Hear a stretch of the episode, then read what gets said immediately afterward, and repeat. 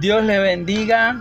La palabra de Dios dice en el libro de los Proverbios capítulo 19, verso 21, muchos pensamientos hay en el corazón del hombre, mas el consejo de Jehová permanecerá.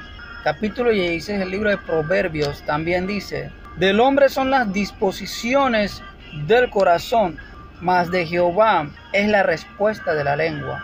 En tu vida personal, quizás ya has propuesto metas, sueños, visiones de lo que quieres llegar a alcanzar. Pero cuando Dios verdaderamente se interviene en tu vida, todo eso es cambiado. Esto pasó a todos los siervos que sirvieron a Jehová, que sirvieron a Dios, que hoy en día están sirviéndole al llamado de Dios que están siguiendo las pisadas de Jesús.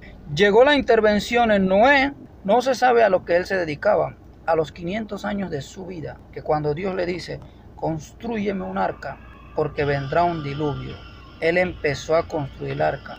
Y asimismo pasó en Abraham, en David, en José, en Daniel y todo lo que estuvieron bajo el servicio del Señor, todo esto fue cambiado. Hasta ocurrió en Gedeón, en Josué, en Moisés, todos ellos quizás nunca se imaginaron realmente dirigir una multitud que ellos dirigieron. Estar escrito hoy en día como ejemplo para nosotros los cristianos. Quiero decirte que Dios te está llamando.